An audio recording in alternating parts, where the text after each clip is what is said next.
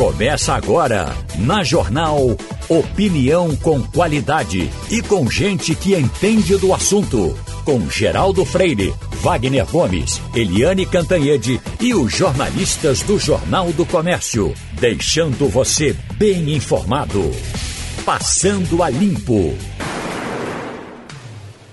O Passando a Limpo começa e vai ter na bancada Ivanildo Sampaio, Maria Luísa Borges e Wagner Gomes. A pesquisa IPESP Folha está sendo divulgada hoje aqui, com resultados estaduais, e ela mostra que a eleição está animada. Porque tem Marília com 31 pontos, aí vem na segunda colocação 13 pontos para Raquel, mas já está com 12 pontos Anderson Ferreira e já chega aos 11 pontos Danilo Cabral, que se comparada com a outra pesquisa, ele cresceu, não, aqui ele só cresceu de 10 para 11. É, é, era outra pesquisa que estava na minha cabeça, não era do mesmo instituto.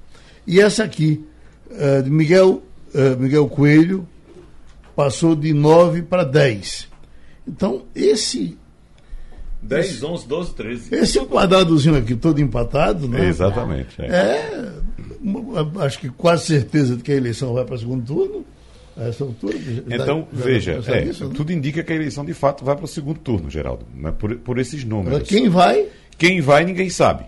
Uhum. Ninguém sabe quem vai para o segundo turno. Está tudo embolado. Marília vai. Marília tudo indica que Marília vai, né? É, a grande possibilidade, segundo essa pesquisa que foi divulgada agora, é que Marília hoje estaria no primeiro, no segundo turno. Hoje estaria no segundo turno. É claro que a campanha propriamente dita começa esta semana. Amanhã já tem campanha nas ruas. E a partir daí é que nós teremos uma visão mais clara desse horizonte, Geraldo. É. Aí ah, acaba de sair também, Geraldo, agora, uma pesquisa Deixa eu ah, passar a do Senado aqui. Pois não. Aqui nós temos para o Senado também é, uma, uma melhora de, de Gilson Machado. Você tem Tereza Leitão com 16, Gilson Machado com 13, André de Paula com 11. Veja, os três praticamente empatados. Não, estão empatados. Não, não, é, é, mais de Rio estão empatados. E só tem uma vaga, né? E só tem uma vaga. Então, é, uhum. aí vai ter. Vão ser duas brigas bem acirradas. Em eh, eh, Ivanildo, o que, que você acha? Ivanildo? Sim, diga aí, você tem o quê? É outra pesquisa, se você quiser. Acho que Ivanildo chegou aí, né? Caiu, caiu. É uma pesquisa nacional, Geraldo. Nacional? É, do, uh, do Instituto FSB, encomendada pelo Banco BTG Pactual. A manchete da pesquisa é a seguinte: segundo o próprio Instituto FSB, a avaliação do governo fica estável Jair Bolsonaro mandei, mantém patamar e Lula recupera terreno. Esse é o levantamento do FSB que está saindo agora, mostrando que a avaliação do governo Jair Bolsonaro está em 44%, o mesmo item, da, o mesmo número, o mesmo patamar da pesquisa anterior, avaliação negativa, né? Mas quando a gente observa o gráfico, o gráfico é de queda da avaliação negativa e um pouco de ascensão da avaliação positiva, ou seja, ótimo, bom. Então, hoje 44% dos brasileiros, segundo a FSB, apontam o governo de Jair Bolsonaro como ruim ou péssimo e 33% como ótimo ou bom. Tem todo o detalhamento da pesquisa, eu acabei de abrir. Uh, deixa eu pegar aqui a parte que tem do cenário eleitoral.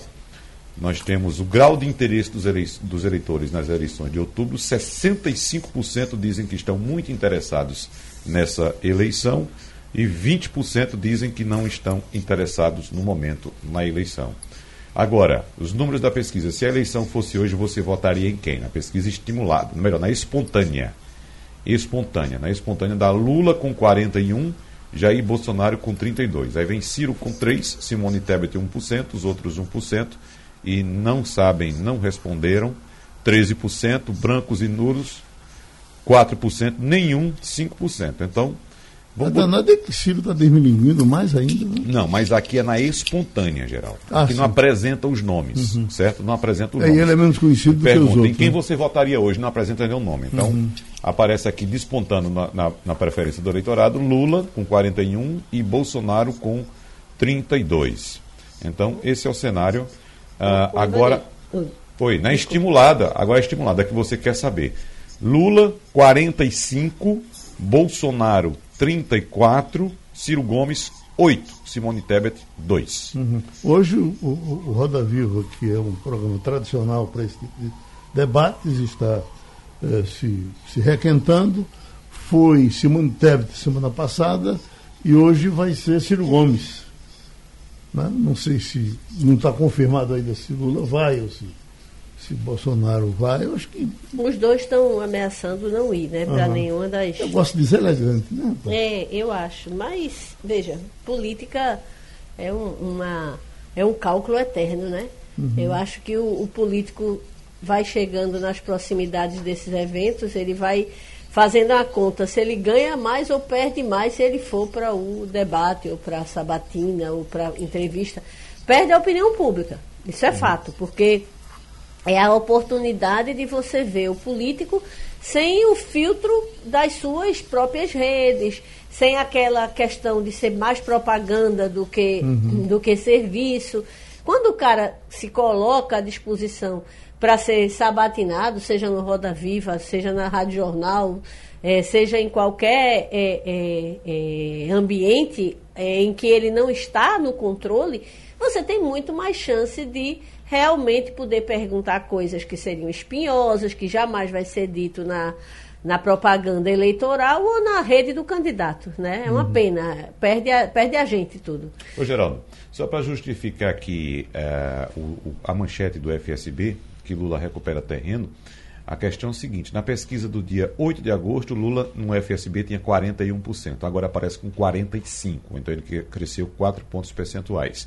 Bolsonaro, em 8 de agosto, tinha 34% e manteve o patamar de 34% nessa pesquisa. Então, um crescimento de 4 pontos percentuais de Lula, fora da margem de erro nesse caso aqui.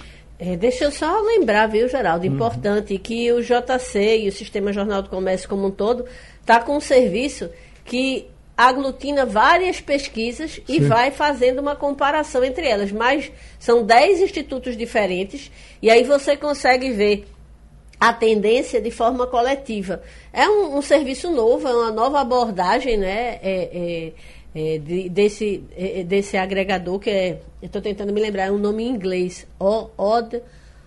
Ai, gente, não consigo lembrar. Lembrar que agora. depois da manhã o professor Lavareda vai tra, tra, tratar novamente. Exatamente. E o, o agregador está lá com uma. Ah, é ODD. É. Eita, agora.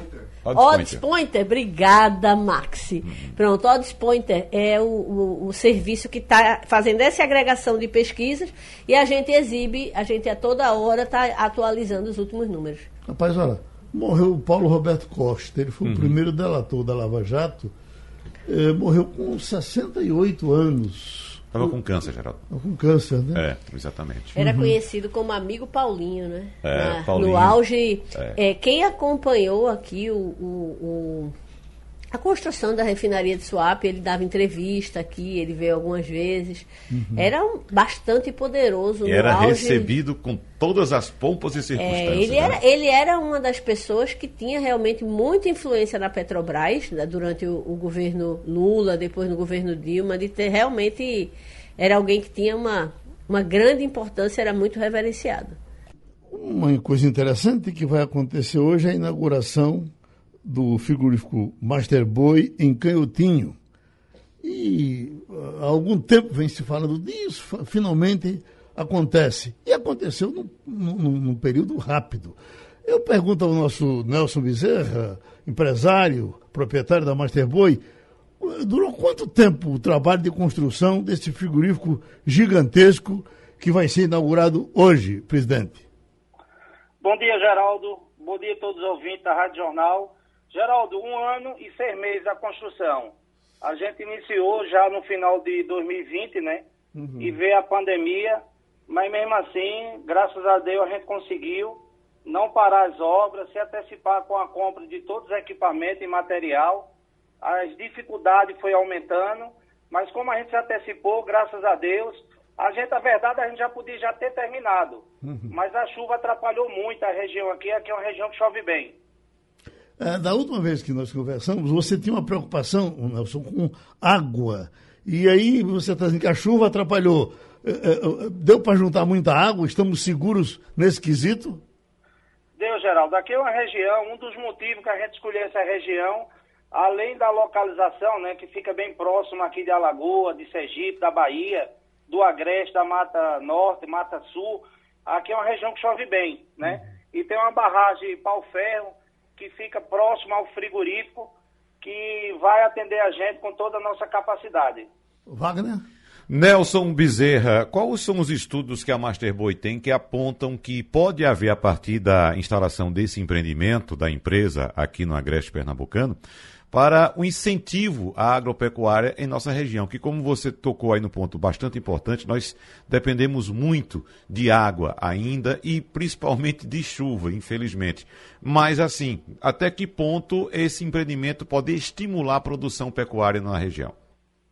Bom dia, Wagner. Wagner, na verdade, a, a, pecuária aqui em Pernambuco não desenvolveu tanto. A gente sabe que tem a dificuldade da chuva, mas a grande dificuldade é você vender o boi, né? E muitas vezes eu conversando com vários produtores na região, participando de leilão, visitando produtores, não só aqui em Pernambuco, Sergipe, Alagoas, Paraíba, Rio Grande do Norte, e todos eles, a dificuldade hoje é vender um boi. Hoje um boi custa 6 mil, 7, 7, 7 mil reais. Então, imagine você vender 100 boi, é 700 mil, é um apartamento. Então, muitos produtores não, não tinham coragem de investir, porque na hora de vender tinha dificuldade. A Master Boi sabe da dificuldade que vai encontrar nos primeiros momentos. O boi em Pernambuco ainda não é suficiente para abastecer o frigorífico, mas a gente vai buscar dos outros estados, como eu acabei de falar agora, os estados vizinhos do Nordeste. Ô, ô, Nelson, e, e, a questão de qualidade desse, desse boi? Quais são os pré-requisitos que a empresa coloca para fazer a compra? Que não adianta comprar um, um, boi muito magrinho, né? Mal produzido. Wagner, a genética aqui no estado de Pernambuco já evoluiu bastante, né? Hoje a qualidade do boi já tem, já avançou bastante. É, principalmente aqui no estado de Alagoas, Sergipe, né? Então vem crescendo a genética, a evolução. Antigamente matava um boi com 5 anos. Hoje já está batendo um boi com 36 meses, 24 meses. Uhum. E desde o início do, da, da, opera, da construção do frigorífico, realmente já vem crescendo aqui um rebanho.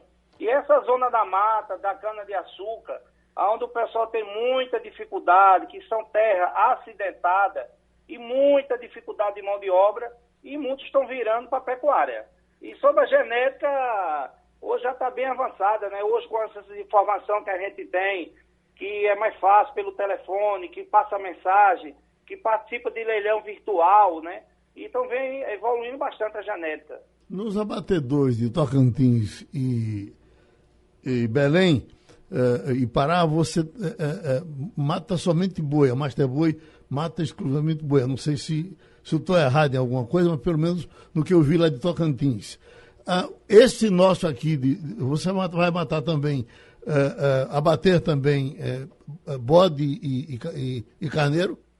Geraldo, o Tocantins e Pará, como tem um rebanho de bovino maior, a gente só abate bovino. Por que aqui em Pernambuco a gente optou de abater também o suíno e o caprino? Devido à dificuldade de, de ter o boi para atender o frigorífico, devido também à dificuldade de o pessoal criar o suíno e vender feito boi, a gente também vai abater aqui o bovino, suíno e caprino. Vamos uhum. iniciar a operação a partir da manhã, abatendo o bovino. Até o final de novembro, a gente já deve estar iniciando a produção de suíno. E o caprino, a gente não tem data ainda. Eu uhum. ainda estou estudando um tipo de um carneiro, o tamanho, a qualidade, já para começar a desenvolver na região e incentivar os produtores. No uhum. caso do suíno, eu já peguei uma pessoa técnica que o suíno precisa mais de sanidade e tem uma pessoa minha já trabalhando, os pequenos produtores, orientando como é que cria, como é que engorda, e a gente já vem no bom crescimento aqui de suíno. Porque se hoje você tiver sem suíno para tirar, para abater, você não consegue vender. Uhum. Então muita gente começa a criar pouco, né? Criar 20, criar 40. Então na hora de vender tem muita dificuldade. Mas com a chegada do frigorífico agora, é, vai ser diferente, porque na hora que o produtor quiser vender, vai ter onde vender. E o consumidor também vai ter uma segurança maior, né? Que vai comprar um produto de, de origem cifrado, onde tem uma sanidade muito grande. Que hoje é a grande dificuldade desses pequenos frigoríficos que existem da região, né? Que é muito difícil ter o controle que a indústria frigorífica tem, como nós, que é pelo Ministério da Agricultura, como você conheceu. Uhum.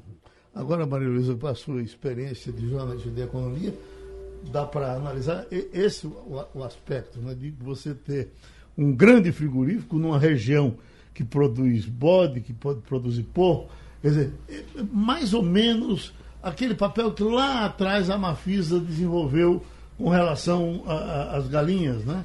Porque a, a, é bem possível que tenha sido o pontapé para que outras empresas surgissem e hoje nós temos uma produção de frango espetacular aqui no estado. Pois não? Pois é, Nelson, primeiro parabéns né, pela, pelo investimento, pela realização. No meio de uma pandemia, aí, 120 milhões de investimento, realmente é muito é, substancial e com certeza, como Geraldo frisou, vai dar uma dinamizada em todo o setor produtivo naquela região e não só naquela região que você está nos falando que é, vai comprar do Brasil todo, né? A necessidade pelo tamanho da, do, do, do investimento e da planta que está sendo instalada. Mas eu tinha uma dúvida que não é nem de, de ex-editora de economia. Ao longo do fim de semana, você deve ter acompanhado, a gente publicou algumas matérias, eu acho que foi no blog de Jamildo, falando sobre o investimento, e você não imagina quantas pessoas entraram em contato via rede social, via e-mail, é, querendo saber como é que conseguia trabalhar numa unidade da Masterboy. Então eu queria deixar essa, essa deixa para você, porque eu sei que você está gerando 800 empregos, que já deve estar tá preenchido, mas assim, se você quiser deixar o contato do seu RH, tem muita gente querendo trabalhar para a sua empresa? É, bom dia, realmente é um empreendimento de muita coragem. A gente que é empresário, é empreendedor, e eu sou os dois, né? Sou empreendedor sou doido. Que realmente para fazer um investimento desse no estado de Pernambuco, mas eu me sinto visionário, me sinto empreendedor e assim enxergo muitas oportunidades, tanto de, de crescer o rebanho pernambucano, dos estados vizinhos também, e gerar muito emprego, né? porque não vai gerar só emprego para canhotinho, vai gerar para toda a vizinhança e vai gerar em vários estados de Pernambuco, né? Essa semana já me entraram em contato ali até de, de Petrolina, né? Onde tem muita irrigação, onde está junto do Piauí, onde vai ter muita milho para fazer confinamento. Então, assim, vai crescer muito a respeito do, da geração de emprego, tanto do, do frigorífico, tanto na região de criar o gado, de criar o suíno. A respeito do RH, a gente vai iniciar com praticamente 300, 300 empregos. A expectativa é essa de quase gerar 800 empregos direto. Então vai ter muitas oportunidades. Uma coisa que está acontecendo, que tem pessoas formadas que estão tá fora de Pernambuco e estão voltando para Pernambuco trabalhar. O nosso responsável no nosso segurança do trabalho, ele estava fora e está voltando aqui para Pernambuco, já está em Pernambuco, já, já iniciou a trabalhar com a gente. Então vai ter muitas oportunidades. Então Não. o pessoal procura a Masterboy e o RH, com certeza vai aparecer muita oportunidade. O, o, Nelson, você é um cabra novo ainda, tem muito que fazer pelo Estado nessa área. É, eu só lhe pergunto, para que as pessoas entendam como as coisas acontecem, há perto de 40 anos, quando você é, é, começou com o, o açouguezinho ali em Afogados. Você vendia quantos bois por dia? Geraldo, eu comecei vendendo uma banda de carne, né? Uhum. Uma banda de carne e trabalhava só de quinta a domingo.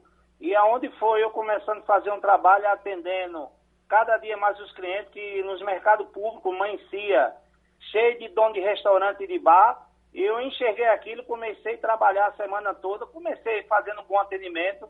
Eu acho que faz o que você crescer é a credibilidade, né? Quando você tem crédito para comprar, crédito para vender e começa a cercar de bons profissionais, a certeza é você crescer, né? E, e, agora, principalmente com o tamanho nosso, a gente chegou a um tamanho que cada dia mais o difícil é se manter.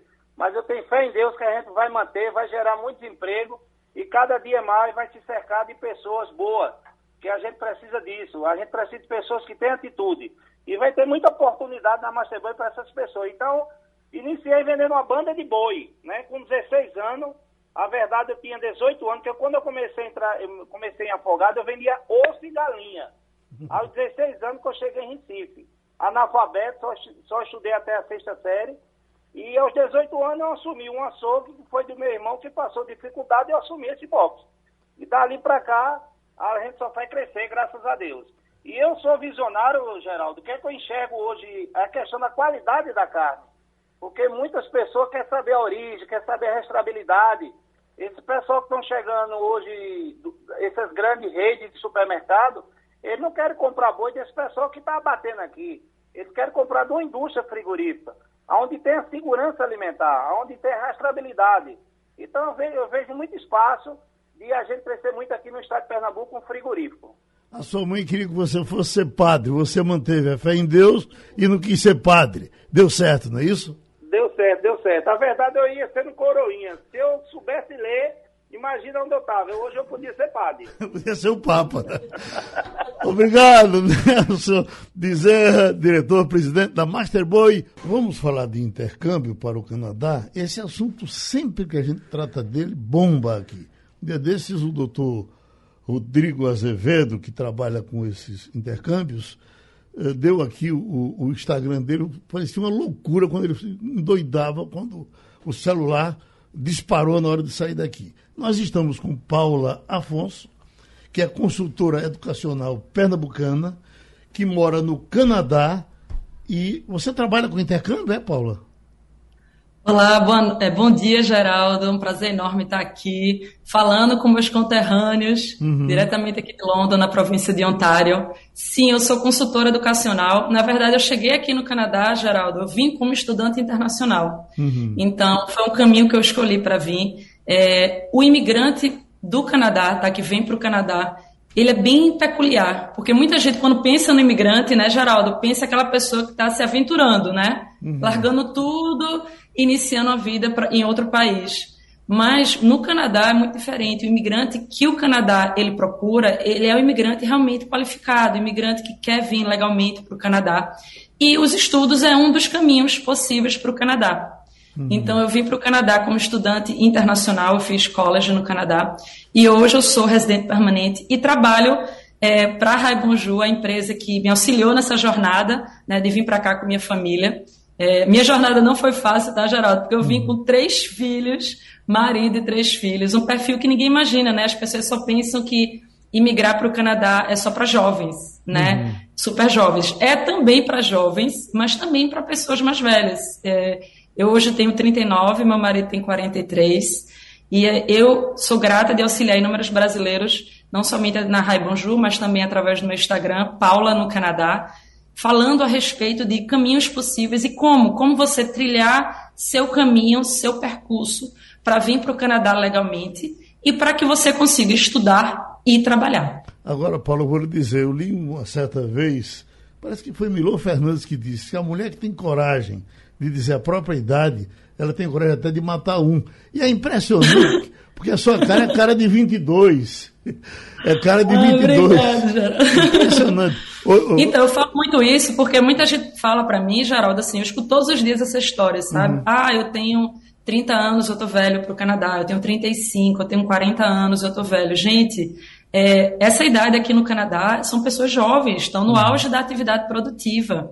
Então, você que sonha em vir para cá trabalhar, é, você sim não não tá velho. Uhum. Então, eu sempre falo da minha idade para que as pessoas não imaginem, não pensem assim, nossa, é, finalizou a minha carreira, eu tenho que parar minha carreira por aqui. Não, muito pelo contrário. Eu conheço vários brasileiros, vários recifenses que vêm para o Canadá acima dos 35, dos 40 anos e se dão super bem aqui no país. Pois eu pensava exatamente assim, que você eh, estava vencido aos 30 anos. É.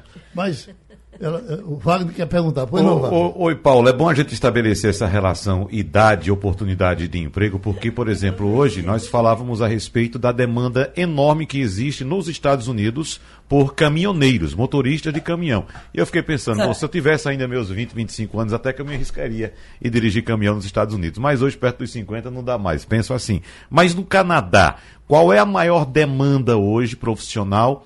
E você colocaria assim um limite de idade? Veja só, só para vocês entenderem assim o comparativo entre os Estados Unidos e Canadá, né? O Canadá, gente, a população do Canadá, que é um país imenso, só tem 35 milhões de habitantes. A população é muito pequena. É, Toronto, comparando Toronto, que é a maior cidade do Canadá, e Recife, a Grande Recife, a população da Grande Recife é maior do que a população de Toronto. Então, o Canadá ele precisa da mão de obra e de todos os tipos, porque o Canadá é um país que está envelhecendo. Então, sabe que tem muito aqui é, retirement homes, é, lugares para idosos, porque a população é muito idosa. Então, eles precisam dessa mão de obra mais jovem. E quando eu falo jovem, não é aquele jovem de 20 só, de 20, 25, mas também é, pessoas mais velhas de 30 e 35. Por quê? Porque essas famílias também, com idade mais avançada, elas vêm com filhos. E esses filhos vão contribuir também no Canadá. Então, por exemplo, eu tenho três filhos, eu vim com três filhos para o Canadá. É, meus gêmeos estão na universidade aqui no Canadá, eu tenho um pequenininho da vida nove. E esses três, eles vão contribuir para a economia canadense. Então, eu não falo para você que há uma, é, uma profissão específica em demanda. Eu diria que várias profissões são de alta demanda tanto profissões como você mencionou, ah, eu quero trabalhar como caminhoneiro, eu quero trabalhar, porque aqui no Canadá, tá, gente, eu acho lindo isso, é, não tem aquele preconceito quanto ao tipo de, o título, qual a profissão que você tem, tá? Então, por exemplo, meu marido era advogado no Brasil e hoje ele é pedreiro no Canadá. E ele quer, gosta do trabalho que ele faz e principalmente porque ele é bem remunerado. Então, você que quer ser eletricista, mecânico e também outros cargos também, como no Brasil. Ah, eu sou engenheiro. Ah, eu sou da área de TI, a área de tecnologia é muito em alta. É, eu diria que todos os cursos relacionados à administração também, área de gente que é de contabilidade, recursos humanos, marketing, área da saúde, você enfermeiro, que é enfermeiro no Brasil, cara, enfermeiro no Brasil é muito bem remunerado. É, médico, é, personal support worker, você que trabalha com, com idosos, gerontology. Então, assim, a gama de profissões a gama de profissões que há demanda para o Canadá é muito grande. Lógico que no momento de você escolher, o Canadá é um país imenso, você deve escolher a província ou a cidade que tenha mais o perfil da sua profissão. Então, por isso que é tão interessante, é tão importante fazer uma consultoria educacional para você entender, olha, Paulo, eu estou nisso, eu estou pensando em tal cidade. O que é que você acha? Qual curso que eu devo estudar no Canadá? Eu faço uma pós-graduação, eu faço um curso de diploma, por exemplo, porque o sistema educacional aqui é muito diferente do Brasil. E eu diria que o ponto de destaque, eu gostaria muito que o Brasil copiasse o Canadá nesse aspecto, é que o Canadá ele é muito voltado para o mercado de trabalho. Então, um college, por exemplo, ele só vai ter um curso se tem demanda naquela cidade, naquela região.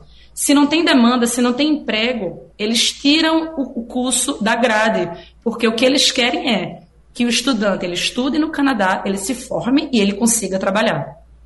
Maria Luísa Borges. Bom dia, Paula. É, eu queria acrescentar alguns exemplos a todos esses que você falou e lhe fazer uma pergunta.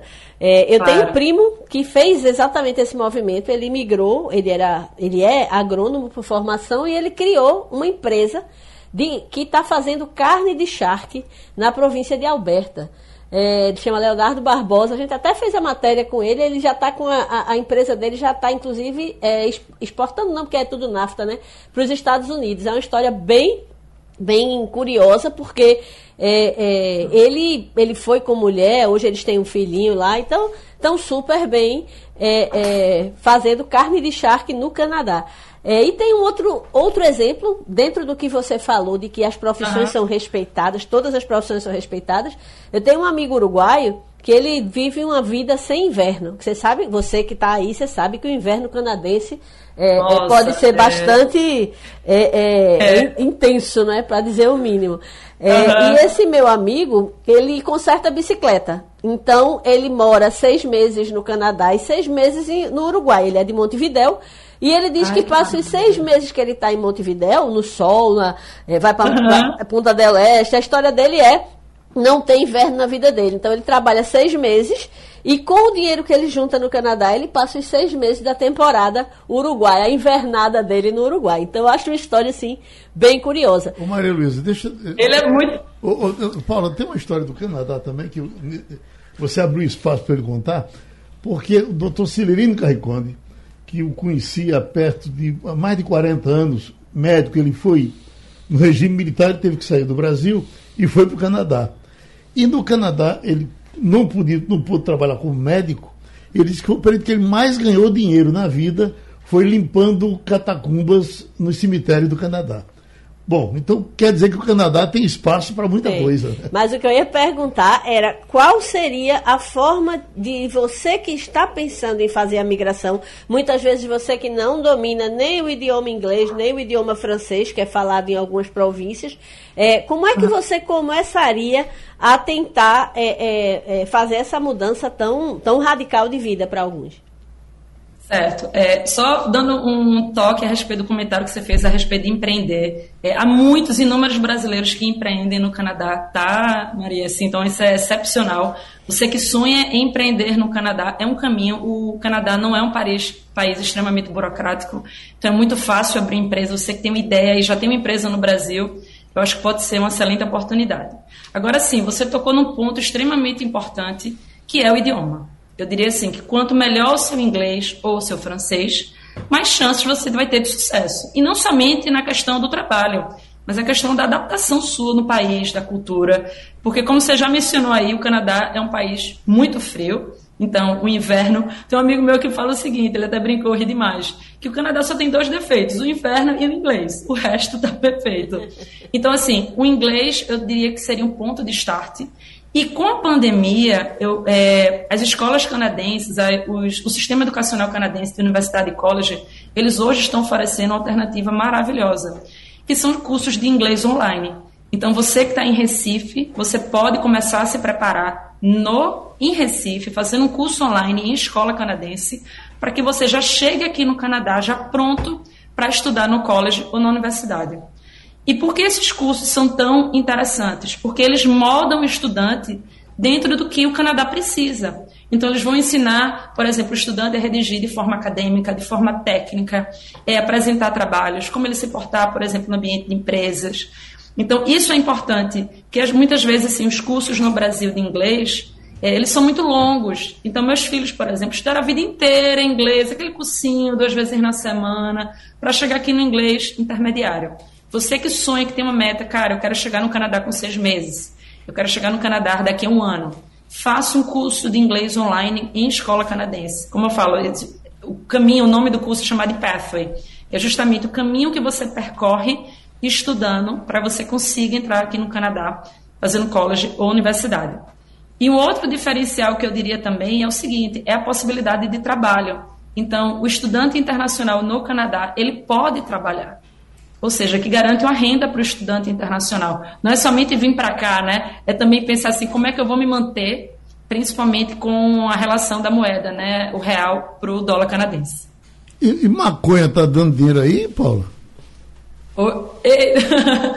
então, olha aqui em cada esquina, viu, gente? Tem, muito, hum. tem muitas lojas porque é legalizada, né? Então, assim, existem várias lojas especializadas que vendem, inclusive tem cursos no college é, que são direcionados a esse segmento. Uhum. Então, pessoas que querem empreender, que querem vender legalmente, é, há cursos específicos para essa área. Hum. Para a gente fechar, então, você faz intercâmbio só para o Canadá ou para outros países? Falam muito em Nova Zelândia, etc. Você é, trabalha exclusivamente para o Canadá? Sim, é, a Raibonju também trabalha com outros países tá, Geraldo? Mas eu especificamente, porque eu estou aqui no Canadá, assim, eu sou especialista no Canadá. Uhum. Eu completo amanhã, tá? Quatro anos aqui no país, eu já sou residente permanente. Então, assim, o, eu acho que eu acho interessante você que pensa em morar fora, considerar o Canadá, tá, Geraldo? É a possibilidade de vir para cá, estudar e continuar e permanecer no país, você conseguir, né? Eu diria que a residência permanente é o green card é, canadense, você poder ficar aqui com sua família, seu marido poder trabalhar legalmente, seus filhos estudarem legalmente, você construir sua jornada da sua família no país de forma legal, uhum. que é tão sensacional aqui a respeito do Canadá. Oi, Wagner. Paula, só uma dúvidazinha. Você falou até agora das flores, né? E a gente sabe que a vida não é tão fácil assim quanto a gente imagina. Me diga aí, custo de vida do Canadá, aluguel, quanto é que eu tenho que ter disponível para fazer minha feira, o preço da minha conta de luz, gasolina, por favor. Olha, veja só, tá? Eu vou dar uma geral aqui para você, mas eu vou dizer o seguinte, que não é mentira, tá? Isso é verdade. Eu cheguei no Canadá em agosto, 16 de agosto de 2018, e com 10 dias, é, meu marido já estava trabalhando full time. Então, assim, no segundo mês aqui no Canadá, a gente já estava se mantendo com a renda do Canadá, do trabalho daqui. Claro que você tem que vir com a reserva financeira para os primeiros meses, né? Aquela reserva de emergência O que eu diria a dica para o brasileiro que quer vir morar fora é o seguinte: inicia uma vida de uma forma simples. Você está iniciando a vida no outro país, né? Se você chegar aqui no Canadá, por exemplo, vai na loja da Best Buy, já compra um iPhone de última geração, um computador, começa a ir no shopping, gastar horrores, realmente você pode ter dificuldades. Eu conheço brasileiros que já retornaram ao Brasil porque quebraram. Então, assim, meu maior conselho, eu diria, quando você vem morar no Canadá, você não é mais turista. Então, não viva como turista. Mesma forma que você está em Recife. Então, assim, a faixa, eu diria que a maior despesa no Canadá seria o aluguel, né, a moradia, e vai depender muito da província e da cidade onde você mora. Então, aqui em London, Ontário, é, London, a cidade que eu moro, por exemplo, um apartamento de um quarto está na faixa de 1.300 dólares por mês, tá? Isso é a média de valores. E aí vai ter alimentação, vai ter o celular, os demais gastos. Uma pessoa trabalhando é, em Ontário, full time, tá? trabalhando full time, ganhando o mínimo, vamos pensar no pior cenário, ganhando o mínimo, vai ganhar na faixa de 2.300 dólares. Uhum. Então aí você imagina, você trabalhando, sua esposa também trabalhando, vocês com a renda, vocês sim, dá para conseguir viver e se manter com o dinheiro do Canadá. Mas como eu falei, tem que chegar aqui com o pé no chão, não se encantar, não achar que está de férias e ir torrando dinheiro. Você tem que ficar, usar o dinheiro cautelosamente, e aí a partir do momento que você vai melhorando o seu emprego, você vai melhorando sua vida, aí sim você pode ter certos luxos. Mas no início, gente, só para falar um pouquinho aí dos meus perrengues no Canadá, é, até meu café. O café aqui, gente, é muito barato, assim, um dólar você compra um café no Canadá. E eu levava meu café de casa, uhum. porque eu não podia gastar um dólar e pouco no college. Se Escuta. fosse gastar isso todos os dias, para mim, no final do mês, ia ser pesado. Então, eu comprei aquelas mugs, aquelas canecas é, né, que mantém a temperatura. E eu levava meu café, eu levava minha comida, porque eu não conseguia, eu não queria gastar esse dinheiro, porque era a vida de estudante, aquele budget apertado, né? Então eu economizava bastante. Então, venha com o pé no chão, né? Tem um controle. Eu acho que a educação financeira é muito importante para quem está no Brasil e também para quem está no Canadá. Mas sim, é, dá para se manter aqui, tá? Não é, não é fazendo propaganda falsa, não para fechar nossa conversa por hoje, o seu endereço eletrônico. Quem quiser entrar em contato com você, o que é que faz? Olha, meu Instagram eu acho que é o caminho mais fácil para você que está em Recife, qualquer parte do Brasil que esteja escutando aí a Rádio Jornal. Meu Instagram é Paula no Canadá, não tem erro, tá? Uhum. E eu também quero fazer um convite para quem está escutando a gente. Eu vou estar em Recife aí no dia 24 de setembro, tá? No Canada Road Show, no Marotel. Então, em breve a gente vai estar tá divulgando a respeito do evento. Então, você que quer entender um pouquinho a respeito de como é ir para o Canadá como estudante internacional, é, como eu vou conseguir trabalhar, como vai ser a questão da minha família, quais são os preços, os valores do college, quanto seria o custo desse projeto. Não deixe de ir, não deixe de se inscrever, vai ser no dia 24 de setembro. Tô louca para ir para Recife, comer caranguejo, tomar caldinho, né, e conversar aí com todos os recifenses que sonho, porque tem muito recifense aqui, viu, Geraldo? Eu muito, sei. muitos recifenses aqui no Eu Canadá. Sei. Um abraço grande, Paula Afonso falou com a gente do Canadá. A nossa conversa agora com a nossa comentarista Eliane Cantanhede. Tem uma coisa que está na minha cabeça desde cedo aqui, Eliane, que certamente você vai ter resposta para ela, porque você é uma guerreira. É uma informação que eu uh, anotei aqui da Ucrânia, toda organizadazinha, com os ucranianos dizendo que já mataram nesses seis meses de, de guerra, já mataram 73 mil russos. Como dizem que nas guerras a primeira coisa que morre é a verdade, será que isso é verdade? Oi, Geraldo, colegas, ouvintes. Bem, é uma pergunta difícil, né, Geraldo? Mas eu vou te dizer uma coisa. Ah, no início da guerra, a gente, nós jornalistas de Brasília, e eu particularmente, a gente tinha contatos nas embaixadas, inclusive com o responsável pela embaixada da Ucrânia em Brasília.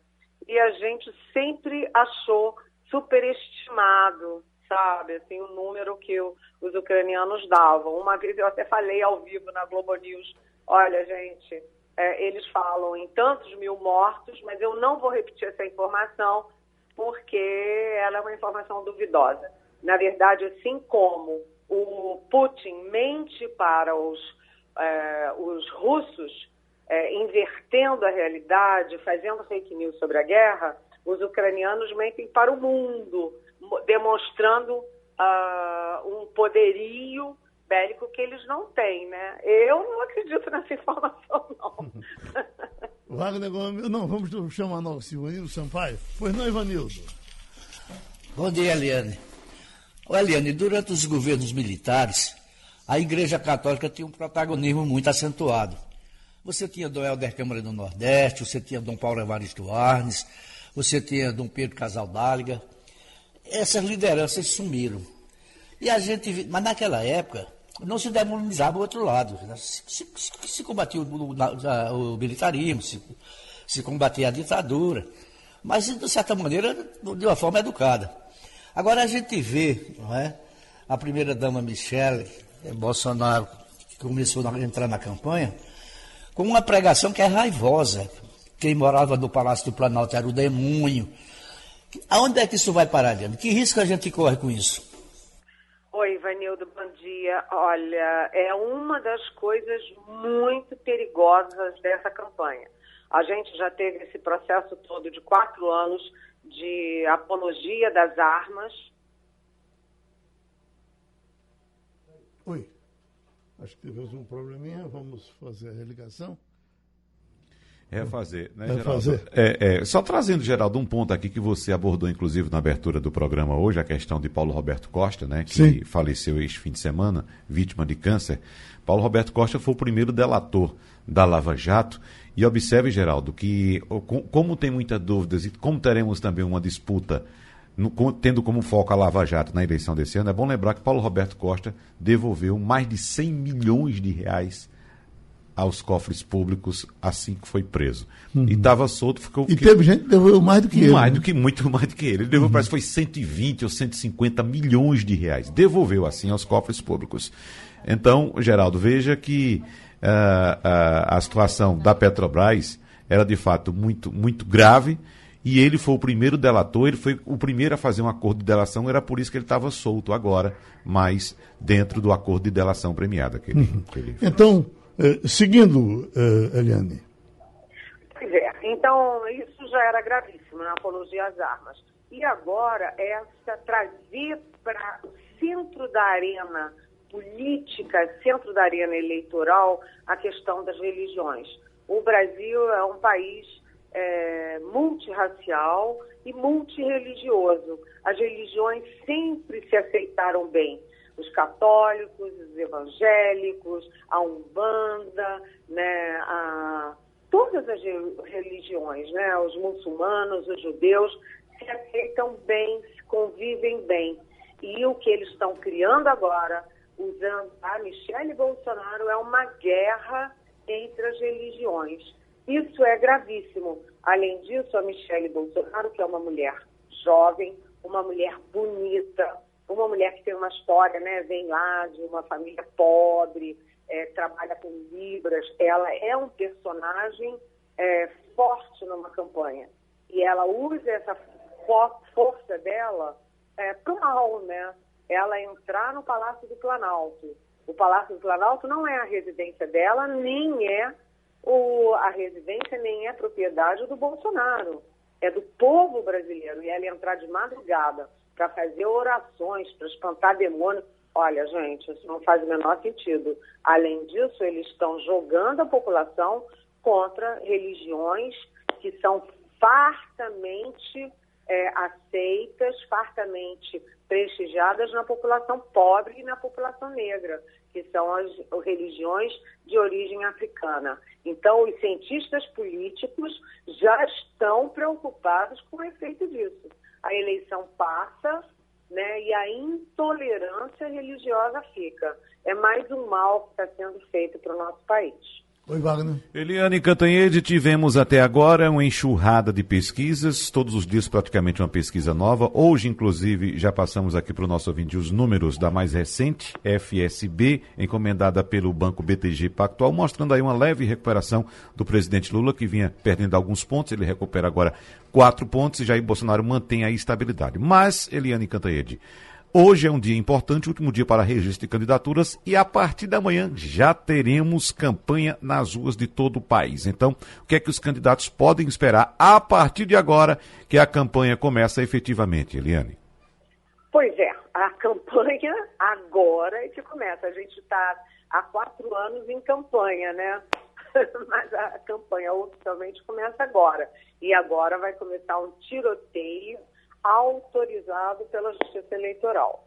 E essas pesquisas, elas são muito importantes. As dessa semana vai ter hoje o IPEC, que é aquela turma, né, o comando do antigo IBOP, né, um pessoal sério que tem muita experiência. Hoje vem o IPEC. Na quinta-feira vem o Datafolha. Uh, vem a Quest, a Quest na, quarta, na quarta-feira e a Datafolha na quinta. É, elas são importantes nesse momento por quê? Porque todo o Brasil está com uma grande interrogação. É possível o ex-presidente Lula do PT vencer em primeiro turno? Eu sempre achei essa possibilidade muito improvável, mas quem vai dar essa resposta são as é, pesquisas desta semana.